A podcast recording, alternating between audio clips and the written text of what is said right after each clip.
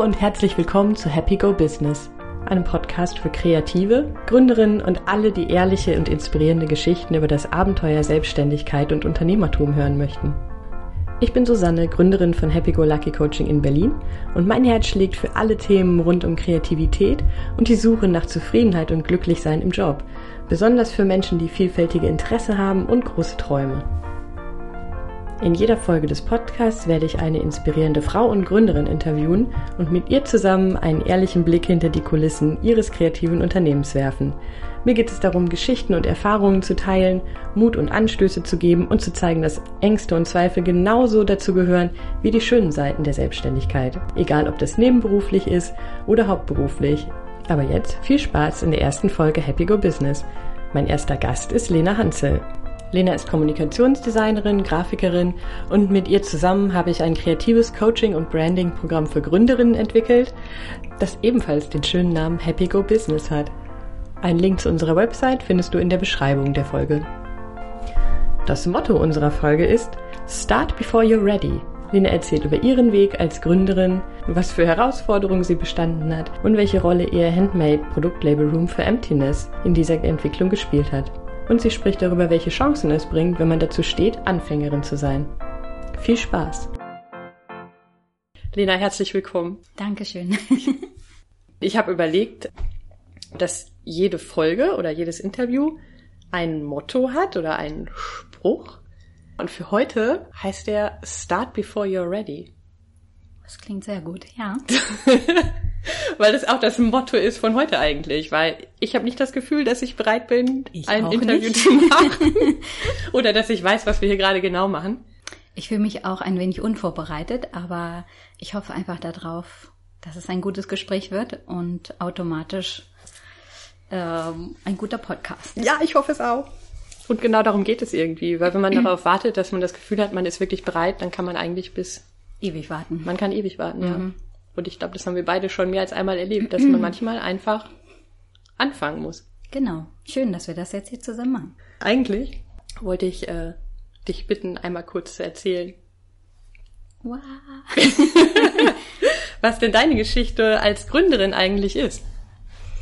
Ja, ich tatsächlich sehe ich mich manchmal gar nicht so als Gründerin, obwohl ich es bin, weil meine Selbstständigkeit eigentlich eher einfach so passiert ist ähm, gar nicht mit viel Überlegung und viel Aufregung und viel Sorge, was ich machen könnte, sondern ähm, ich habe nach meinem Studium zur Kommunikationsdesignerin ähm, 2009 direkt im Anschluss ein, eine Festanstellung angenommen. Es war eine, eine Agentur, für die ich auch schon während meines Studiums als Praktikantin gearbeitet habe. Die haben mich direkt übernommen. Somit bin ich also eigentlich direkt eingestiegen. Ich hatte zwei Wochen zwischen Diplomfeier und erster Arbeitstag. Und ja, ich habe es tatsächlich nur ein Dreivierteljahr dort ausgehalten, weil ich schnell gemerkt habe, die zwölf Stunden oder mehr am Tag, die ich für diese Agentur gearbeitet habe, sind nicht das, was ich will. Ähm, ich habe schnell gemerkt, dass ich eigentlich für was anderes brenne. Also dass, dass ich mh, mm, gern viel arbeite, aber irgendwie was für mich bei rumkommen muss. Und ähm, ich habe Hals über Kopf gekündigt und ohne zu wissen, was als nächstes kommt. Und ähm, habe innerhalb von zwei Wochen mich eigentlich dann auch selbstständig gemacht. Das ist in meinem Bereich in der Kommunikations Kommunikationsdesign eigentlich recht einfach, weil ähm, es gibt viele Agenturen, bei denen man auf Freelance-Basis arbeiten kann und auch so habe ich auch erstmal angefangen, bis es sich dann zu eigenen Kunden weiterentwickelt hat und äh, ich so ein bisschen so mein Profil schärfen konnte, welches Angebot ich eigentlich mache. Aber genau, ich bin da erstmal ziemlich kopflos rangegangen. Es gab aber, wenn ich dich richtig verstanden habe, auch da das Thema von ebenso, ne? Du hattest ja ein Gefühl dafür, in welche Richtung es gehen soll, auch wenn du keinen Masterplan ja, das stimmt. Hattest, oder? Ja, ein Gefühl gab's schon. Ich konnte mir auch schon während des Studiums eigentlich immer vorstellen, selbstständig zu arbeiten. Ähm, das ist, liegt auch vor allen Dingen daran, dass es in der Branche recht üblich ist. Also es ist nicht total branchenfremd. Ähm, man, auch während des Studiums habe ich eigentlich auch schon selbstständig gearbeitet. Auch da hatte ich schon kleinere Aufträge. Also ich habe schon mal so vorsichtig äh, äh, gefühlt, wie das ist, wenn man mal selbstständig ist. Und ähm, dadurch fiel mir die Entscheidung sehr leicht, das auch zu machen. Ich hatte natürlich trotzdem so die anfänglichen Schwierigkeiten. Ähm, es gab natürlich nicht sofort genügend Aufträge. Es gab viele Pausen. Ich musste ähm, sehr viel Kaltakquise machen. Ich musste meine Website aufbauen, ein Portfolio, ähm, musste mich in Berlin zurechtfinden, weil ich war ja auch gerade erst dann neu hergezogen, hatte kein Netzwerk, kannte eigentlich kaum jemanden hier, auch nicht aus der aus der Branche und ähm, da habe ich dann doch durchaus irgendwie so von null angefangen und musste erstmal gucken, wie ich mich zurechtfinde, aber ähm, es hat relativ gut geklappt direkt. Ja. Woher hast du den Glauben oder das Zutrauen genommen, dass das gehen ja, kann? Ja, das, das frage ich mich auch oft. Ich glaube, zum einen, weil ich ein sehr positiv denkender Mensch bin. Also ich glaube einfach daran, dass wenn ich etwas wirklich will, dass ich das auch schaffe. Ähm, also wenn ich spüre, dass es mir ernst ist, dann klappt das.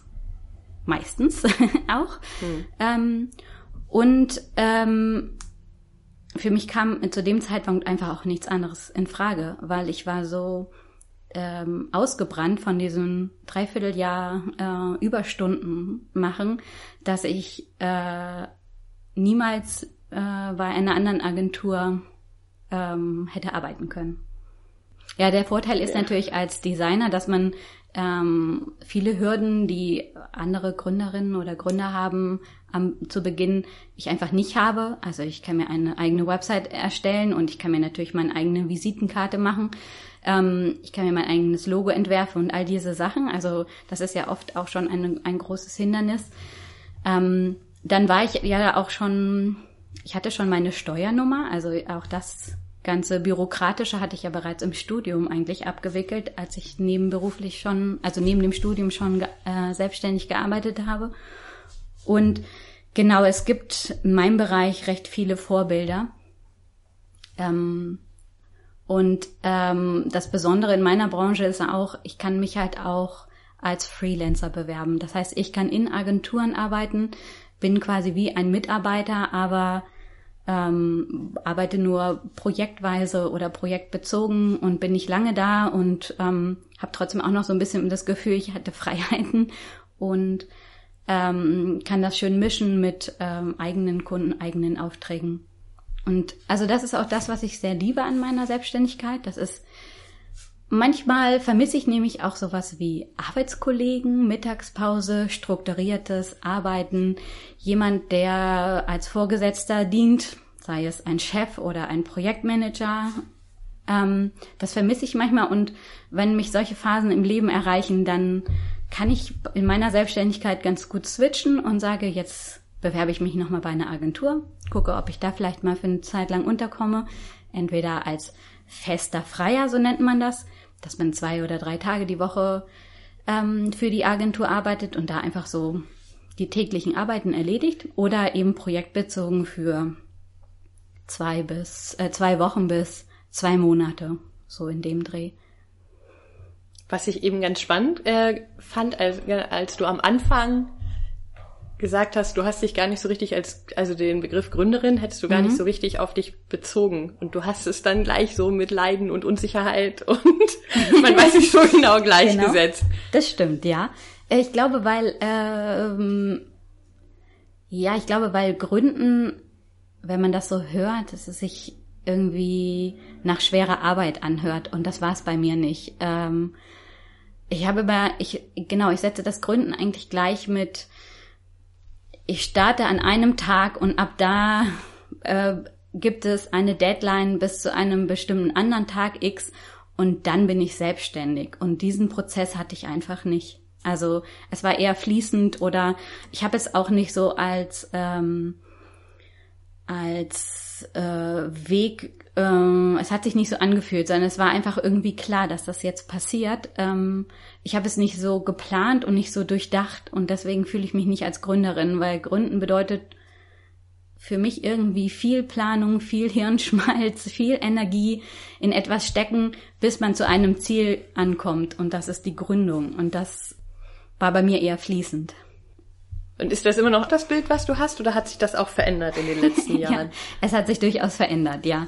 Auch wenn ich immer noch Probleme habe, mich als Gründerin zu bezeichnen, hat sich das auf jeden Fall geändert. Also ich glaube, dieses Gründen ist nicht so unheimlich, wie es sich anhört. Es ist natürlich von Branche zu Branche unterschiedlich und oft muss man auch ein paar Hürden nehmen. Das habe ich ja auch gemacht. Aber das Bild hat sich auf jeden Fall gewandelt, ja, weil ich auch viele Leute mittlerweile kennengelernt habe, die gegründet haben und ähm, ähnliche Geschichten hatten wie ich. Mir ging das ähnlich, als ich diesen Begriff, äh, ich glaube, ich bin über die Gründerinnenzentrale draufgekommen und war mhm. mir am Anfang auch nicht sicher, ob ich mit dem, was ich mir vorstelle, da überhaupt an der richtigen Adresse bin, weil ich dachte, mhm. bin ich denn überhaupt eine Gründerin? Weil sobald das Wort Gründung und Unternehmen zusammenkam, habe ich gedacht, mhm ein Unternehmen ist ja was ganz anderes. Ein Unternehmen ist ein Betrieb mit vielen Mitarbeitern. Das stimmt. Das ja. bin ich ja nicht. Also ich kann mich dran erinnern, dass ich mhm. auch so ein bisschen am Anfang dachte so, hä, ist man eine ja, Gründerin, wenn man ein, ein ja. also genau, mhm. das Wort Einzelunternehmer kam dann glaube ich auch erst mhm. später. Mhm. Aber es ist ja auch, ich finde es auch ein bisschen verwirrend, so diese Unterscheidung zwischen, ist man Freiberufler, ist man selbstständig, ist man Gründer oder Unternehmerin. Ja, es gibt so viele Begriffe, so, das oder? stimmt, ja. Also ich bezeichne mich gerne eigentlich als Selbstständige, ähm, weil das bezieht mh, mm, für mich jetzt alles mit ein. Also auch wenn ich als Freelancer in einer Agentur arbeite, bin ich trotzdem selbstständig. Das bezieht auch mit ein, dass ich zwar mein Unternehmen Lena Hansel als Kommunikationsdesignerin habe, aber auch mein Handmade-Label Room for Emptiness und ähm, diverse andere Projekte, die ich habe. Es vereint einfach alles, weil in allem arbeite ich selbstständig und genau, ich glaube, Gründerin ist man ja auch nur eine kleine Weile und dann auch schon nicht mehr. Dann ist man ja eigentlich auch schon Einzelunternehmer, Unternehmer, selbstständig. Ja, also ich finde, selbstständig lässt halt auch noch ein bisschen offen, mm, ob man Mitarbeiter hat, ob man mit jemandem zusammenarbeitet, ob man alleine arbeitet. Das finde ich eigentlich ganz schön an dem Begriff. Hm. Ja, trotzdem glaube ich, also so wie wir es inzwischen verwenden, und wir haben ja zusammen unser Happy Go Business Programm ja. für Gründerinnen, da verwenden ja. wir ja genau dieses Wort und richten uns damit ja genau an die Zielgruppe Frauen, die gerade in dieser Phase sind, in dieser Startphase ihrer Selbstständigkeit. Und wir verwenden ja auch das Wort Unternehmen als äh, ne, Synonym stimmt, ja. mit Einzelunternehmen. Mhm. Und ich finde es ja, ja, manchmal stolpere ich auch noch drüber, aber im Grunde finde ich es auch gut und wichtig, auch sich mal klar zu machen, dass das, was man macht, ist, ein Unternehmen zu gründen. Ja. Auch wenn es ein Einzelunternehmen ja, ist. Da sprichst du aber auch so. einen Punkt an, der, glaube ich, oft Frauen trifft, dass man sich kleiner macht, als man ist. Also bezeichne ich mich als Einzelunternehmerin oder Selbstständige, klingt das halt so ein bisschen ungefährlicher oder unbedeutender, als wenn ich mich als Unternehmerin bezeichne. Da denke ich, mache ich mich oft kleiner, als ich vielleicht bin. Deswegen Gründerin, Unternehmen, sollten ja, mehr ja, zu unserem ist, Wortschatz ja, gehören. Man ja. Also man kriegt, sobald man solche Worte ja. sagt, kriegt man so ein bisschen Schiss vor der eigenen Courage irgendwie. Auf jeden ne? Fall, ja. Also ich, ich glaube mhm. ehrlich gesagt auch, dass es ein bisschen ein Frauenthema manchmal ist, dass man denkt, so bin ich das denn wirklich? Oh mein Gott. Mhm. So. Deswegen. Kann ich ja. mich so nennen? Darf ich mich so nennen? Ja, Kann genau. ich das überhaupt so? Ja, ja, ja, ja. Auf jeden Fall. Ja. Bin ich überhaupt schon so weit? Ne? Da sind wir auch wieder bei Start before you're ready. Mhm. So, ja. Interessanter Punkt. Wie lange ist das jetzt her, dass du, dass du diesen Schritt gemacht hast, quasi von der Festanstellung in die Selbstständigkeit? Anfang 2010 habe ich es offiziell gemacht. Also sieben Jahre ungefähr bist mhm. du dabei. Ja, genau. Wenn du so zurückguckst, was waren so die wichtigsten Meilensteine oder die größten Hürden, die du überwinden musstest, die schönsten ja. Momente, die es gab? Wie hat sich's entwickelt? Was ist passiert? Also ich muss sagen, wenn ich äh, so zurückblicke, sind so die ersten zwei Jahre, die würde ich gern noch mal anders machen. Das liegt so ein bisschen auch wieder an der eigenen Courage, weil ich damals nicht ähm, als ich mich beworben habe und angefangen habe, habe ich mich schwer damit getan zu sagen, dass ich Anfängerin bin, weil ich ja durchaus schon länger in dem Bereich gearbeitet habe, aber eben nicht so alleine und selbstständig. Ähm, und ich habe mir das Leben ganz schön schwer gemacht, indem ich oft versucht habe, etwas zu sein, was ich noch nicht bin. Einfach jemand mit langjähriger Erfahrung und ähm, habe mich wenig getraut, Fragen zu stellen, habe wenig getraut, einfach ich zu sein, also ehrlich zu sein zu mir und auch auch ein bisschen meinen Auftraggebern gegenüber. Ähm, es ist gut gegangen, sagen wir es mal so.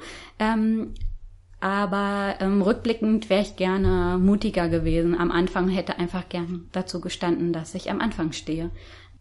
Hürden, die ich so genommen habe, fühlen sich jetzt rückblickend gar nicht mehr so schlimm an. Zwischendrin natürlich schon, weil eine große Hürde ist, dass man ähm, tatsächlich einfach irgendwie dran bleibt, dass man nicht aufgibt, auch wenn es zwischendrin wirklich lange Zeiten gibt, in denen man nichts zu tun hat, in dem keine Aufträge kommen, in dem einfach auch nichts an Neues passiert, in dem kein Geld reinkommt.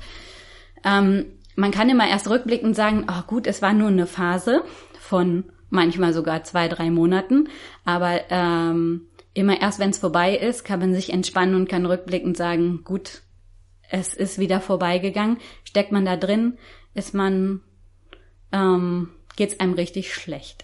so und das ist mit auch eine der größten Hürden, die man, glaube ich, am Anfang immer nehmen muss, egal welche, in welchem Job oder in welcher Branche man sich selbstständig macht, dass man das aushält, dass man wirklich diese Zeit durchhält und sinnvoll nutzt, ohne depressiv zu werden oder ohne Panik zu kriegen, ohne Angst zu kriegen, ohne unsicher zu werden, ohne nochmal sich zu überdenken im Sinne von, ist es wirklich das Richtige, mache ich es richtig, bin ich gut genug? Also weil diese Selbstzweifel, die finden halt sehr viel Platz in diesen, ähm, in diesen Pausen.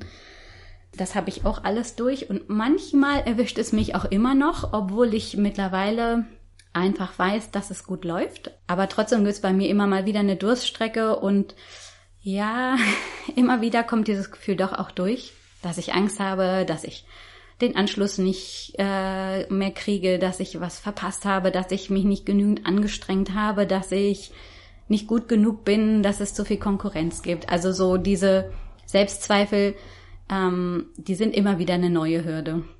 Ja, ich glaube, also ich glaube auch, was du gesagt hast, der Versuch, sie gar nicht erst zuzulassen, ist sowieso meistens ja. zum Scheitern verurteilt. Die Kunst ist, damit umzugehen, oder? Also ja. die nicht überhand nehmen zu lassen. Genau, und auch einfach dran zu glauben, dass es wirklich, äh, dass es das Richtige ist, was man macht. Also dass wenn man sich immer mal wieder selber erinnert, warum man das macht, äh, wieso ähm, es einem wichtig ist, das zu machen und ja, einfach positiv weiterzudenken, dass es äh, das ist wichtig, weil sonst macht man sich doch recht viel auch selber wieder kaputt. Was ich ja interessant finde, das hast du mal erzählt, äh, weil du eben auch sagtest, so solche Phasen auch zu überlegen, wie man die sinnvoll nutzen kann. So ist, wenn ich es richtig verstanden habe, ja auch dein Produktlabel eigentlich entstanden, ja, genau. oder? ja, äh, das war mein erstes großes Sommerloch. Ich dachte immer, es wäre ein Mythos, aber es hat mich ähm, ich glaube 2012 hat mich ein richtig großes Sommerloch erwischt. Ähm, damals habe ich äh, regelmäßig für eine Agentur gearbeitet und ähm, diese Agentur hat auf einmal gesagt, sie arbeitet nicht mehr mit Freelancern zusammen, sondern versucht intern Kapazitäten auszuschöpfen. Und dann stand ich da von einem Tag auf den anderen und hatte einfach gar nichts mehr zu tun. Und ähm, da ich ja auch irgendwie nicht wusste, was als nächstes passieren soll und so schnell auch nicht ähm, diverse andere Möglichkeiten hatte, habe ich in dem Sommer mein Handmade-Label gegründet, genau. Also es gab irgendwann die Situation, wo es einen Anruf oder eine E-Mail gab, wo genau. du erfahren hast, so, mhm. okay, das, was für mich irgendwie nee, gerade... es gab nicht mal diese E-Mail so. und nicht mal diesen Anruf, sondern es gab einfach keine weiteren Aufträge mehr. Ah, okay. Und ähm, es hat eine Weile natürlich gedauert, bis ich gemerkt habe, okay, äh, es könnte sein, dass da jetzt nichts mehr kommt. Ja. Und äh, durch Nachfragen wurde das dann irgendwann bestätigt. Und ähm, ja, ich äh, wurde aber auch noch so ein bisschen hingehalten. Es hieß halt, es könnte sein, dass noch mal was kommt. Und arbeitet man für große Agenturen, ist es besonders oft äh, so der Fall, dass man ähm, dann auch irgendwie bereitstehen muss. Wenn die anfragen, ist es ganz spontan ähm, und ganz dringend und sofort und schnell. Und somit habe ich mir dann auch nicht wirklich was anderes gesucht, sondern habe tatsächlich gewartet, weil ich dran geglaubt habe, dass sie sich nochmal melden. Und so gingen dann die Wochen ins Land, dann die Monate.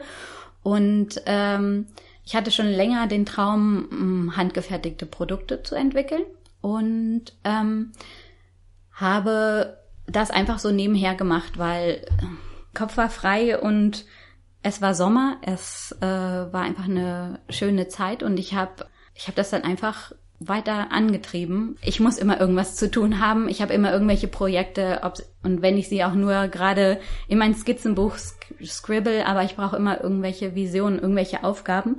Und äh, ja, so ist das eigentlich auch wieder nur durch Zufall, ohne große Planung, einfach passiert. Damals ist dann das Label Room for Emptiness geboren.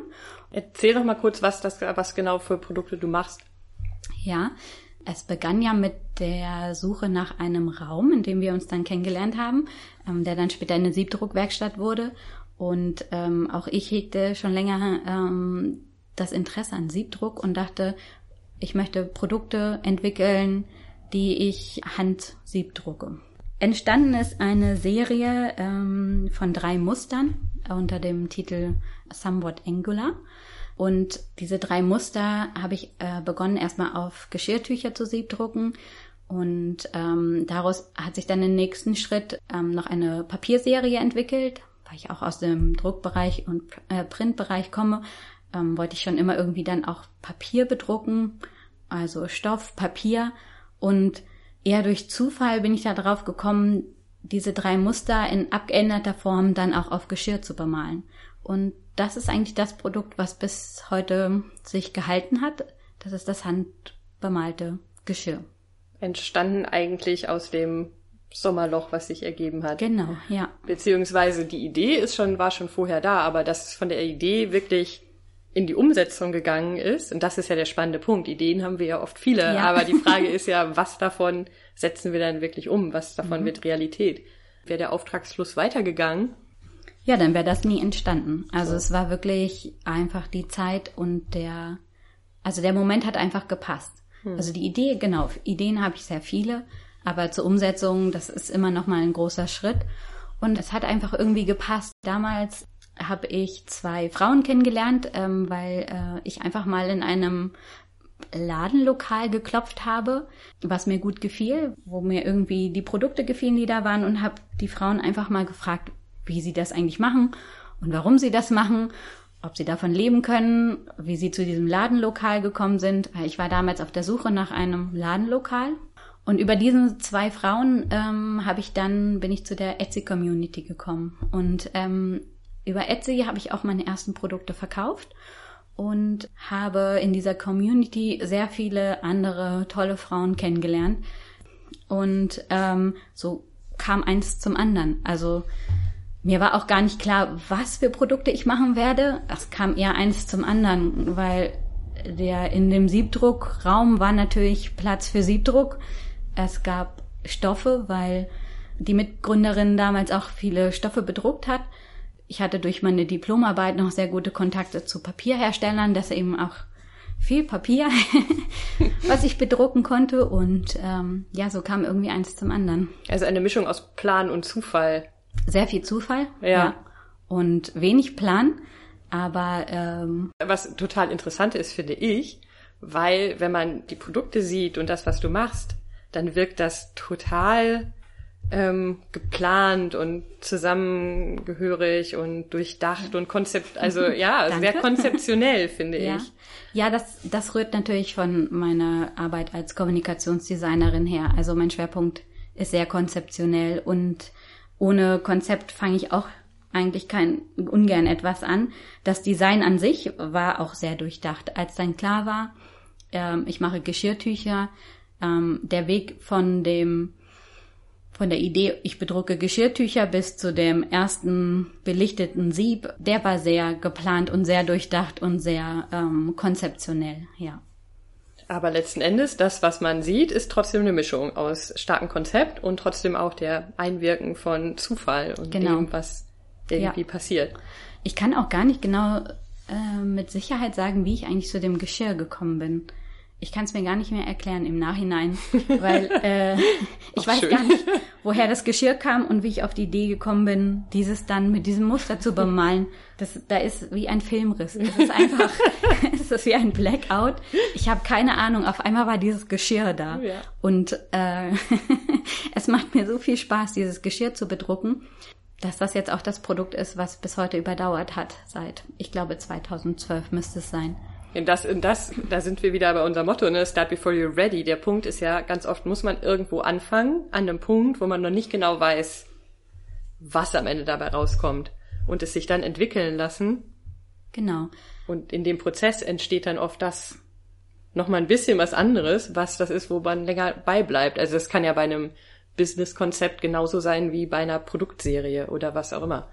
Ich glaube auch, also das finde ich auch das Schöne an der Selbstständigkeit, dass man ähm, man startet zwar mit einer Idee, aber was letztendlich bei rumkommen kann, wieder was ganz anderes sein, weil eigentlich ist erstmal nur der Wille und die Idee da und dann geht es los, dass man Menschen trifft, dass man Gespräche führt, dass man Räumlichkeiten vielleicht findet, die einen dann wieder auf neue Ideen bringen, weil sie einfach zum Beispiel einen großen Siebdrucktisch beinhalten oder ähm, Platz für Workshops. Auf einmal kann man sich vorstellen, einen Workshop zu halten, ähm, weil sie günstig gelegen sind und man dadurch wieder neue Ideen kriegt oder man sich zusammentut mit anderen Menschen, die dann wieder Einfluss haben auf das, was man macht, ähm, weil auch die Ideen einen wieder beeinflussen und man ja, sich voll. vielleicht auch zusammentut, so wie wir. Ja, deswegen genau. muss ich auch lachen.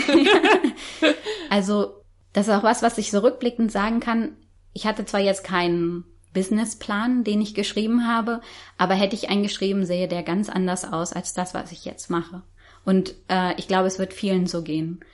Ich glaube, es ist auch eine Hürde, die vielleicht zu nehmen ist, dass man eben weg von dem Denken viel mehr hin zum Bauchgefühl und daran glauben, dass das schon was Gutes kommt. Weil solange man offen ist und wirklich Spaß dran hat, passiert auch viel. Und es wird auch was kommen und es wird auch was Gutes kommen.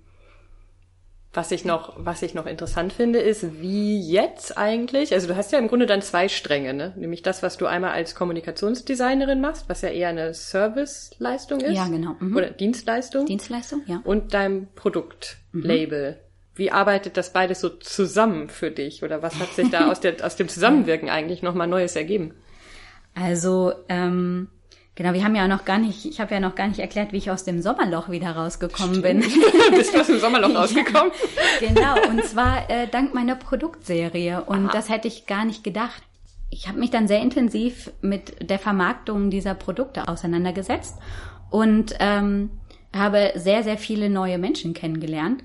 Und dadurch haben sich sehr, sehr viele neue Aufträge für mich generiert, weil ich auf einmal in einer, in dieser Etsy-Community war und da gab es ganz viele, die eine Designerin gesucht haben, die sie unterstützt, auch ihr, ähm, auch ihre Produkte zu vermarkten und zu visualisieren und visuelle Konzepte umzusetzen. Und ja, so bin ich eigentlich dann von der Agenturarbeit in diese, ich arbeite für eigene Kunden ähm, Ecke gekommen, was eigentlich viel schöner ist. mhm. ähm, genau, weil also dafür brenne ich eigentlich auch Menschen jetzt vor allen Dingen Frauen zu unterstützen und sie irgendwie ein Stück weit weiterzubringen mit dem, was ich kann. Also meine Erfahrungen, mein Wissen, meine Kreativität und natürlich nicht zuletzt meine Arbeit. Ein Stück weit irgendwie beizutragen, sie auf ihrem Weg oder zu ihrem Erfolg zu führen. Das ist ja auch das, was uns beide, also was uns ja auch verbindet, in dem so unterschiedlich wie das ist, was wir machen. Also ich als mhm. Coach und du als Kommunikationsdesignerin, wir haben ja das gleiche, warum machen wir, also das gleiche Warum steht eigentlich dahinter, ne? Warum machen wir das? Auf jeden Fall, ja. So, welche, mit welchen Menschen wollen wir arbeiten, für welche Menschen wollen wir arbeiten? Und da, da sind wir obwohl es inhaltlich unterschiedlich ist, sind wir da äh, voll auf der gleichen Spur. Auf jeden Fall, ja. So, das macht ja auch, das ist, das macht es an der Zusammenarbeit ja auch so toll, ne? Mhm. dass man sich da ergänzen kann und weiß, okay, wir wollen beide Frauen unterstützen, die ihr eigenes Unternehmen gründen wollen, die in die Selbstständigkeit gehen wollen und unser Know-how und Wissen und Erfahrung bestmöglich einsetzen, um sie darin zu unterstützen. Ähm, also eine passende Grundidee ist auch wichtig, ist ja das, also ja, es ist wichtig, dass man was hat für, für was man es macht, dass man auch irgendwie so eine Art Sinn darin sieht. das Gefühl hat, man bekommt auch wieder was zurück. Wenn ich, wenn ich sehe, dass zum Beispiel durch ein neues Logo und ein neues Website ähm, ein jemand erfolgreicher ist in der Vermarktung seiner Produkte oder seiner Dienstleistung, dann kriege ich auch irgendwie was zurück. Es macht mich mit stolz. Es ist so ein bisschen, als würde ich jemanden begleiten und ähm, oder wie wenn man ein Kind großzieht, man sieht es, es wird groß und es es entwickelt sich weiter und hat Erfolg und ihm geht's gut. Ähm, so ist es auch ein bisschen mit jedem Design, ähm, gerade für für Unternehmerinnen es ist schön, das zu begleiten und äh, es ist halt wichtig, dass man sowas hat, was mhm. einen brennen lässt, was, was einem Sinn gibt, für das man auch immer wieder durch all die Hürden geht, die auch immer mal wieder kommen. Und äh, es bringt einen auch durch die dunklen Seiten. ja, ich glaube, und ich glaube, das ähm, ist nochmal ganz wichtig, weil das ist ja ein Teil meiner Arbeit, so in der, in der Konzeptarbeit, in ähm, als erstes zu gucken, was ist genau das, was dahinter steht, was ist das große Warum, was ist für mich der Sinn, diesen Weg überhaupt einzuschlagen. Und ich glaube, es ist wichtig, sich vor Augen zu führen, dass das meistens der Teil ist, der sich nicht verändert. Das ist so der das Kern, stimmt, der ja. fest ist. Und wenn wir eben über Veränderungen gesprochen haben, dann ist, ja, wie sich das ausdrückt sozusagen, was genau für ein Produkt oder für eine Service oder Dienstleistung daraus entsteht, das verändert sich mit der Zeit. So, aber dieser Kern, das warum man das macht, das, wofür man brennt, das bleibt oft gleich. Und das ist, glaube ich, hilfreich, sich das vor Augen zu führen. Das stimmt, Und ja. Genau wie du sagst, ich, meine mhm. Erfahrung ist auch, dass immer, wenn man an dem Punkt ist, wo man denkt so, ich weiß gerade nicht, ich weiß gerade nicht wie und überhaupt und wie geht's weiter, geht es weiter, dass dann sich das nochmal vor Augen zu führen. Und da hilft es natürlich, wenn man das irgendwie auch tatsächlich auf eine Art und Weise hat, auf Papier, schriftlich, visuell, alles zusammen, um da wieder hingehen zu können und sich da wieder zu erden, würde ich sagen. Ja, das stimmt. So, ja, ne? Und von da gut, ja. irgendwie zu, zu rotieren sozusagen. Ne? Rotieren mhm. geht ja auch um einen festen Punkt. Das heißt, man verändert die Drehrichtung, aber irgendwas bleibt stabil. Ich wünschte, ich hätte dich schon 2010 gekannt. du hättest mir das gesagt. genau. Also es ist auf jeden Fall wichtig, dass man sich immer mal wieder sagt, warum man das eigentlich macht. Und hätte man mich vor den sieben Jahren gefragt, hätte ich geantwortet, ich mache das, weil das mein Beruf ist, weil ich das gerne mache und weil ich Geld verdienen will.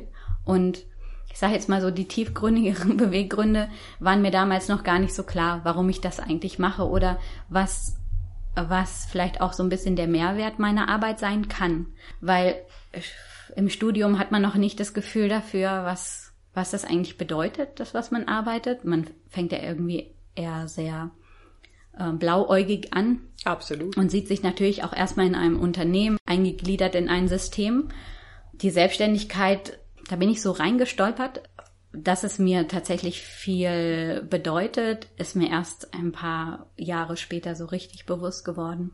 Dazu habe ich eben auch gedacht, ich meine, du hast ja dann relativ jung diesen Schritt dann gemacht oder bist da mhm. reingestolpert, mhm. so wie du es gesagt ja, hast. Genau. Und ich habe überlegt, dass das vielleicht auch ein Unterschied ist. Ja. So, oder? Also stimmt, ich ja. habe mich eben gefragt, wärst du jetzt oder vor zwei Jahren an einem ähnlichen Punkt gewesen, ob du es dann auch so gemacht hättest? Ich weiß nicht. Ja, wahrscheinlich nicht. Wahrscheinlich ist es auch so ein bisschen diese, ja, frisch aus dem Studium, mir steht alles offen, Ideologie, die man vielleicht noch so hat, oder ich kann alles schaffen. Ähm, zu dem Zeitpunkt habe ich vielleicht auch noch nicht so viel negative Erfahrungen gemacht, war noch relativ blauäugig, grün hinter den Ohren, wie man auch sagt. Ja, vielleicht, wenn ich jetzt erst vor zwei Jahren ähm, mich selbstständig gemacht hätte, würde ich mich vielleicht auch eher als Gründerin bezeichnen, weil ich dann das viel mehr aus dem Kopf entschieden hätte als auf dem Bauch. Hm.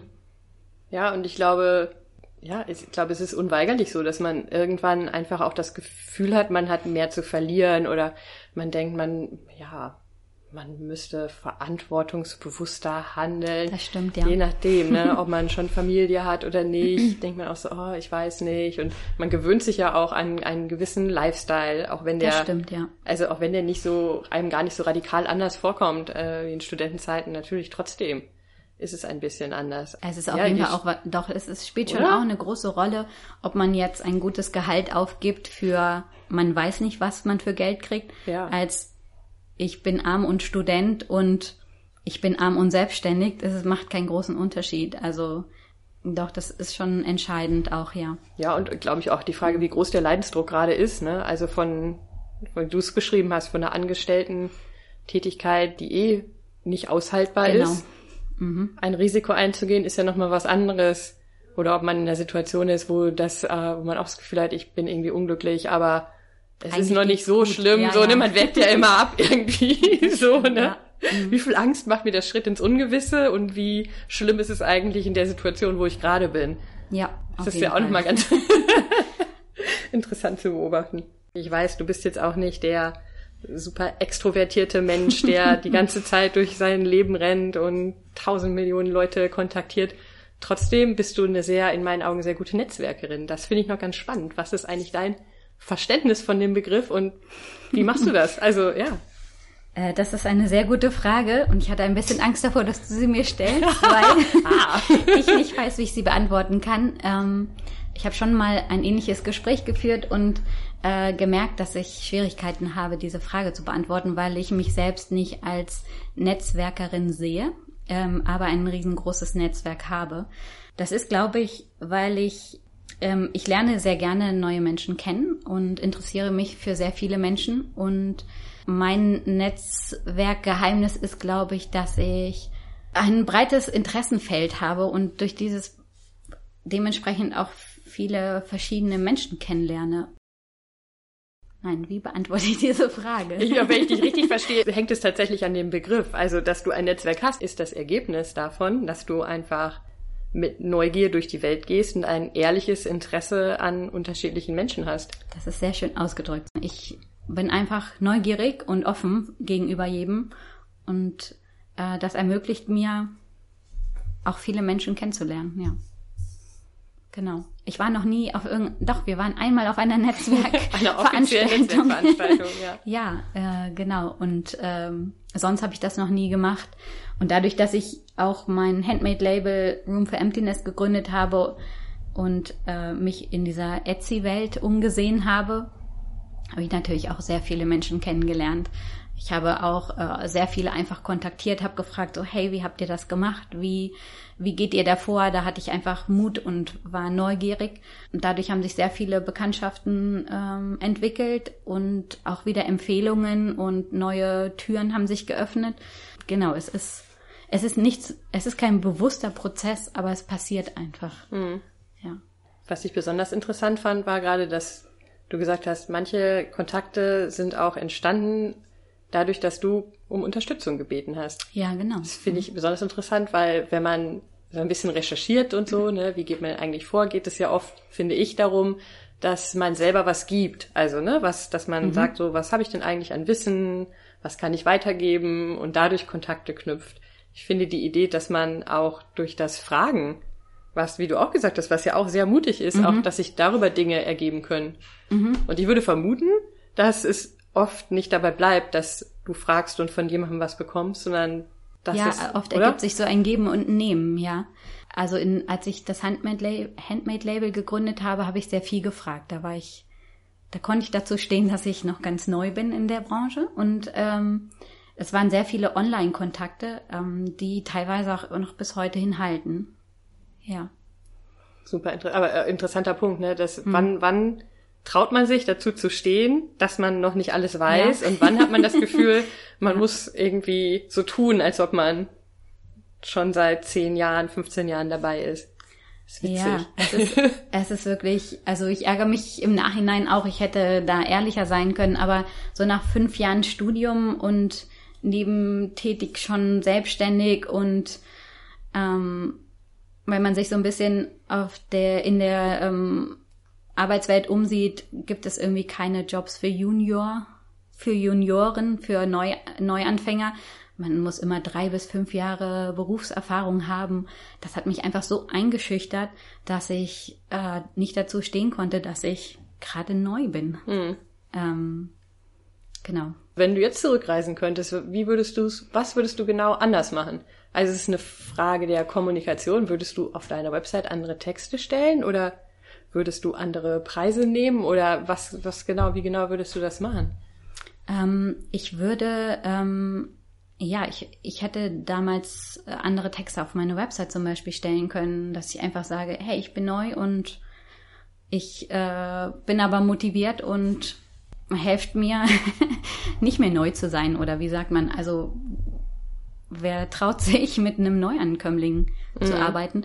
Neu heißt ja nicht unbedingt, dass man es nicht kann. Also das würde ich mir jetzt, mein, ja, das würde ich gerne meinem alten Ich nochmal sagen, dass wenn man etwas neu anfängt, das heißt, dass nicht, dass man es nicht kann oder dass es was Negatives ist. Ähm, da kann auch ganz viel Positives dabei sein, weil man eben auch vielleicht noch nicht so verbrannt ist, noch nicht so auf das Gleiche gemacht hat, weil man noch viele neue Visionen hat. Also das, ich wäre gerne mutiger gewesen, ein Anfänger zu sein, weil es durchaus was Positives hat. Voll, kann ich total nachvollziehen, klar, weil es lässt sich nicht vermeiden, dass man, je länger man irgendwo drin ist, desto mehr hat man ja nimmt man unweigerlich die ganzen, das geht nicht und das macht man nicht so genau. und das genau. war schon immer anders und das ja. darf man nicht und übrigens, ich weiß, dass drei Schritte weiter wird diese Hürde und deswegen machen wir es gleich gar nicht. Genau, ja. Also Dinge, man hat noch frischere Gedanken und man traut sich ganzen, noch mehr. Man ja, man ist, traut sich mehr. Man ja. ist auch irgendwie mutiger oder man ist noch offener. Man, ja, gerade was die Kreativität angeht, ist die halt auch noch nicht beeinflusst. Ähm, das ist ja eigentlich für kreative Berufe ist eigentlich ganz gut. Total. Ja. Genau. Man, ja, man hat nicht so viele Scheren schon im Kopf und nicht die mhm. ganzen Grenzen schon so fest etabliert. Und das ist eigentlich was total Gutes. Und das eher so verstehe ich dich, dass man eher überlegt, so was ist eigentlich das Gute daran, dass ich Anfänger bin und wie kann ich das ehrlich kommunizieren, kommunizieren mhm. anstatt die ganze Zeit krampfhaft zu versuchen zu verschleiern, dass genau. man genau in dem Bereich noch nicht irgendwie paar Jahre auf dem Buckel hat. Genau. Also fing mit ganz kleinen Sachen an, wie sowas wie, wie schreibe ich ein Angebot? Ja. Ich hatte keine Ahnung. Ähm, und habe mich auch nicht getraut zu fragen, was eigentlich blöd ist. Ja. Jetzt weiß ich's, ja. falls es jemand wissen will. Ich bin sehr offen, es zu beantworten. Also wenn irgendjemand wissen möchte, wie man ein Angebot beschreibt. genau. An dieser Stelle wäre es gut, wenn du nochmal erzählen könntest, wie man dich findet. Online, ja. offline, wie man Kontakt zu dir aufnimmt. Welche genau. Möglichkeiten gibt es? Wo bist du oft unterwegs? Im realen Leben und vielleicht auch in der virtuellen Welt? Also ich nehme erstmal die virtuelle Welt, weil da bin ich mehr unterwegs als im realen Leben. Man findet mich auf meiner über meine Website www.lenahansel.de und man findet mich ähm, sehr stark auf meinem Pinterest-Profil. Wenn man da nach Lena Hansel sucht, findet man mich ganz schnell. Man findet mich unter Room for Emptiness, sowohl als auf einer eigenen Room for Emptiness.com Website und als auch den Etsy-Shop Room for Emptiness. Man findet mich mittlerweile auch ein bisschen bei Instagram und bei Facebook. Welches ist dein Lieblingssoziales Medium, wo du am meisten Zeit verbringst? Pinterest. Und ich habe vor ein paar Tagen noch geguckt, du hast fast 4000 Follower auf Pinterest. Ja. Wie hast du das gemacht? Ich habe keine Ahnung. Das ist wieder dieses, wenn man mich fragt, wie mein Netzwerk entstanden ist. Ich kann dir nicht sagen, wie diese Follower entstanden sind. es ist, glaube ich, manchmal einfach mein ehrliches Interesse an bestimmten Dingen. Ähm, es gibt ganz viele Social-Media-Tipps und Tools, mit denen man solche Profile pflegt. Bei mir ist es tatsächlich alles noch Handarbeit. Ich benutze kein Tool, es ist kein Konzept dahinter, sondern es ist einfach das, wofür ich mich interessiere. Es ist Authentizität. Vielleicht, vielleicht könnte man es darauf runterbrechen. Also erfolgreich durch authentisches Leben und ja, Unternehmertum das treibt, glaube ich, viele Einzelunternehmerinnen, die mit dem Gedanken spielen oder schon dabei sind, sich selbstständig zu machen, treibt das, glaube ich, an. Die wenigsten sagen so, ich mache das nur, um schnell möglichst viel Geld zu machen. Alles ja. andere ist egal. Sondern ich glaube, ich weiß nicht, ob es ein Trend ist. Mein Gefühl ist es schon, vielleicht aber auch nur, weil ich mich in den letzten Jahren verstärkt damit beschäftigt habe. Aber ich glaube, das unterscheidet auch viele, gerade weibliche Gründerinnen, die auch vielleicht nicht mit Anfang 20, gibt es sicher auch, aber gerade auch die, die sich entscheiden, so später kann in ihren 30ern, in ihren 40ern, 50ern oder wann auch immer nochmal ihr Leben oder Arbeitsleben dahingehend zu ändern, dass sie sagen, so, ich will ein Unternehmen gründen. Mhm. Und das ist, glaube ich, meistens ist der Wunsch dabei, dass es auch, ja, sich authentisch anfühlt, dass es sinnvoll ist, dass es irgendwie eine Bedeutung hat. Auf jeden Fall. Ja, es kann ich auch, alles andere kann ich auch nicht empfehlen. Ähm, also ich glaube auch daran, nur dann kann es erfolgreich werden, wenn man, wenn man es wirklich lebt. Also wenn es auch das ist, was ähm, der Person entspricht. Ja. Der Persönlichkeit und ähm, dem Glauben, dem Willen, dem Gefühl. Den Werten, die dahinter stecken, Genau. irgendwie auch so, ne? Hm? Ja, ein schönes Schlusswort. Also für ein authentisches Unternehmertum. Ja, Lena, ich habe gerade schon gedacht, so, ah, das, da schließt sich für mich das Thema Erfolg an. Was ist eigentlich Erfolg? Aber ich glaube, das lassen wir für nächstes Mal. Okay, Also. Puh, das wäre auch eine schwierige Frage. Die kann ich nicht beantworten. Nee, genau, aber auch Ja. ein schönes Thema. Ich danke dir ganz, ganz herzlich, dass du da warst. Und ähm, Ja, vielen Dank dir für äh, die Einladung zu deinem ersten Podcast. Ich bin so aufgeregt. genau, auch. und wir machen das einfach demnächst nochmal wieder. Sehr schön, sehr So, gerne. äh, ja, und das war der Anfang. Yay. Wir waren nicht bereit, wir haben es trotzdem gemacht. Und wie fühlt es sich jetzt an? gut. Schlag an. Das scheren wir jetzt mit meinen 3000 Followern auf Pinterest. Das war die erste Folge des Happy Go Business Podcast. Zum Abschluss natürlich noch meine Frage an dich. Was ist das kreative Projekt, was du schon lange vor dir herschiebst, weil du dich im Grunde einfach nur nicht traust anzufangen? Vielleicht ist für dich jetzt Zeit, einfach mal den Anfang zu wagen und zu schauen, wohin dich das führt. Mehr Tipps und Ideen dazu, wie du dir den Start möglichst einfach machen kannst, findest du auf meinem Blog unter happygolucky.coach slash blog slash Start before you're ready. Vielen Dank fürs Zuhören und wenn es dir gefallen hat, empfehle den Podcast gerne weiter an Freunde und Bekannte. Du kannst ihn auch gerne abonnieren auf iTunes oder abonniere einfach meinen Newsletter unter happygolucky.coach. So bekommst du immer mit, wenn eine neue Folge bereitsteht.